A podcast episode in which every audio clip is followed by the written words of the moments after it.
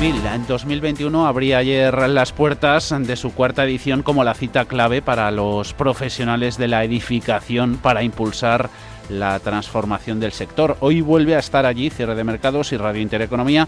Ayer hablábamos de los retos de modernización, transformación digital e industrialización a los que hace frente este sector tan clave, desde luego, en la economía española. Alma Navarro, buenas tardes. Muy buenas tardes. Y hoy queremos seguir ahondando en estos asuntos. Y qué mejor forma de hacerlo que con el presidente de Revil, que además es CEO de AEDAS, David Martínez. Muy buenas tardes. Hola, ¿qué tal? Buenas tardes. Encantado de estar con vosotros. El placer es nuestro de tenerte aquí en los micrófonos de cierre de mercados. Eh, llevamos varios días eh, reflexionando sobre la resiliencia del sector de la edificación, de la construcción, pero también de esa necesidad de enfrentarse a la situación actual que tiene poco que ver con la que nos encontrábamos hace poco tiempo. Eh, ¿Cómo ha sabido reaccionar el, el sector? Ya no solo durante la pandemia, sino ante las demandas eh, pues de esa sostenibilidad, de esas mejoras desde el punto de vista de la salubridad, etcétera? Pues mira, e, en primer lugar es importante eh, pues conocer que em, eh, estamos empezando un nuevo ciclo inmobiliario, un ciclo expansivo, y la demanda, especialmente de obra nueva, está creciendo de forma significativa.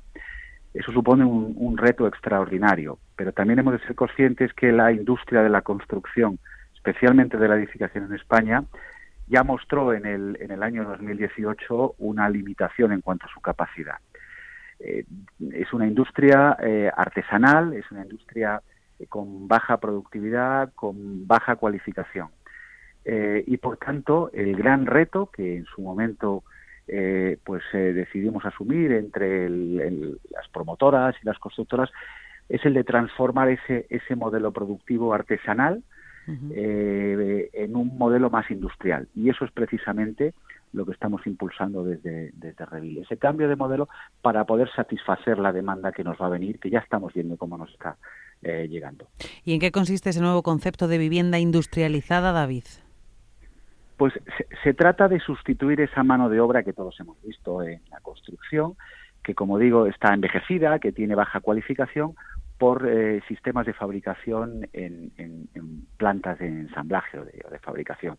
Por poner un ejemplo, eh, un cuarto de baño es un espacio donde confluyen ocho oficios en una construcción tradicional y lógicamente es un punto donde hay fricción entre los mismos y se producen pues mala ejecución.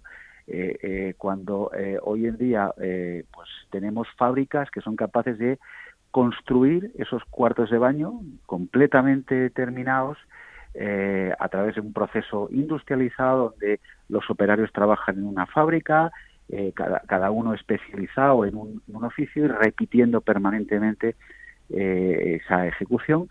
Una vez que está terminado ese cuarto de baño, se coloca en un camión y se transporta a la, a la obra y se coloca. Eh, es, y funciona como un plug and play. Igual que con los cuartos de baño, hoy en día estamos viendo empresas que hacen fachadas industrializadas, eh, que hacen tabiques eh, industrializados, que hacen escaleras industrializadas. En definitiva, se trata de sustituir mano de obra y procesos artesanales y tradicionales por procesos industriales más eficientes, más rápidos y con mejor calidad. Estamos hablando de un cambio en el modelo productivo, pues podríamos decir que radical. Eh, solicitáis un PERT específico para el sector de la edificación y para el sector inmobiliario, precisamente para poner en marcha todos estos procesos que suponen un cambio y también de mentalidad. Eh, no, realmente eh, no, no, no, no, requerimos recursos públicos. La industria tiene capacidad eh, de, generar los propios recursos. Eh, sí que mm, es interesante el, poner de manifiesto que hay una oportunidad de inversión para el capital privado en todas estas nuevas empresas que se están constituyendo de, fabricación de materiales y de, desarrollos incluso tecnológicos que ayudan a la comercialización de la vivienda, ahí hay una oportunidad de futuro interesante para invertir en este tipo de nuevas empresas vinculadas a esa eh, construcción que hemos llamado 4.0.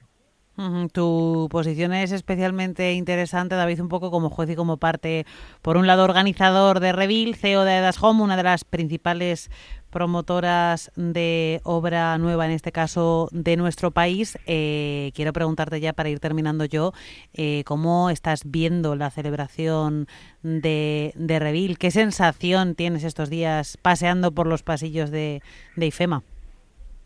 Pues eh, una muy grata sorpresa. Tenemos, eh, según la información que me daba la organización esta mañana, más de 8.000 visitantes, 260 eh, expositores y en el congreso que celebramos en simultáneo con la exposición, 280 panelistas en un sinfín de, de, conferencias. Esta misma mañana me decían algunos asistentes que no habían podido asistir a los auditorios. Hay cinco auditorios simultáneos porque estaban eh, agotadas las, el, acceso, no estaba eh, completado el, el, acceso a los, a los mismos.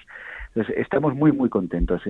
esta es la cuarta edición y estamos viendo que la industria ha tomado conciencia de que nuestro sector eh, pues tiene que transformarse, igual que lo han hecho muchos otros sectores en nuestra economía. Nosotros somos de los últimos, pero estamos en un viaje eh, absolutamente esencial para poder seguir siendo uno de los motores de la, de la economía y dando un mejor servicio que es lo que nos exigen cada vez nuestros los clientes no hoy en día un comprador de viviendas tiene un perfil mucho más exigente mucho más sofisticado y conoce mucho mejor el producto que hace 10 o 15 años eh, David, queríamos aprovechar la ocasión de tenerle en nuestros micrófonos para preguntarle sobre, sobre la evolución de Aedas Homes en, en bolsa. Hemos hablado cómo, cómo el sector se encuentra en ese momento en el que hay mucha demanda de vivienda nueva, poca oferta, situación en la que el ahorro de las, de las familias está en máximos históricos, tipos de interés en mínimos eh, todas estas buenas expectativas antes del verano eh, presentaban sus previsiones de, doblar ingresos, también beneficio operativo para, para 2025. Todo esto está ya recogido en bolsa, 30% en lo que va de año casi. Bueno, se está empezando a recoger. Hemos subido, un, eh, como dices, un 30% en bolsa desde, desde el comienzo del año. y en definitiva lo que estamos viendo es que nuestra industria empieza a reconocer la oportunidad que existe en el negocio de la, de la promoción residencial. Queda mucho recorrido, le queda mucho recorrido eh, al valor. Eh, nosotros a fecha de hoy, como compañía, tenemos el 95% de las ventas previstas para este ejercicio, que para nosotros acaba el 30 eh, de marzo. tenemos el 55% de las ventas del siguiente ejercicio, eh, y todos los proyectos que conforman parte de esas ventas ya están en ejecución. Por tanto, hay una visibilidad muy relevante en los cash flows que nos llegarán este año, que nos llegarán el siguiente. Y del tercer año tenemos todos los proyectos, todos los suelos en el balance y todos los proyectos a nivel diseño y petición de licencias ya en marcha. Con lo cual, esto es una industria eh, muy previsible. Tenemos una gran visibilidad sobre el futuro y esto es algo que después de años eh, de educar a la comunidad inversora, pues estamos viendo que se está reconociendo. Mm. Hay un futuro muy interesante en este sector. Y para tener una mayor visibilidad hay que ser más grande. ¿Contemplan seguir creciendo vía compras, alianzas, fusiones, adquisiciones? Bueno, eh, nosotros desde el primer día de la constitución de esta compañía, ya por el 16, teníamos claro que una de las eh, decisiones más importantes de una compañía promotora es el de invertir adecuadamente. Eh, es decir, hemos ido seleccionando uno a uno todos los suelos que conforman eh, el banco de suelo de la compañía, hoy más de 300 suelos. Es importante comprar el suelo bien, en términos de su naturaleza urbanística, eh, pero también de su ubicación desde el punto de vista de la demanda y de sus características. entonces, en ese sentido, pues hasta la fecha hemos venido comprando suelo. Nos ha surgido en el mes de julio una oportunidad de comprar una pequeña empresa Navarra, que nos aportaba eh, pues eh, 15 eh, solares, algunos ya en, construcción. Eh, no obstante, descartamos parte de los activos de esta compañía y solamente integramos en AEDAS aquellos que nos encajaban. Seguimos viendo oportunidades y, bueno, pues seguiremos creciendo orgánicamente y si surge, ¿por qué no? La oportunidad insisto, que disponga de activos que encajen y que tengan sentido en este en nuestro negocio, ¿por qué no valorarla? Por supuesto que Pues un futuro prometedor tanto para EDAS como para Revil. De momento que vaya muy bien la última jornada de la Feria de la Edificación, que es mañana.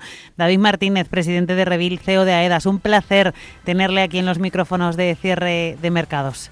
Muchísimas gracias. Un fuerte abrazo.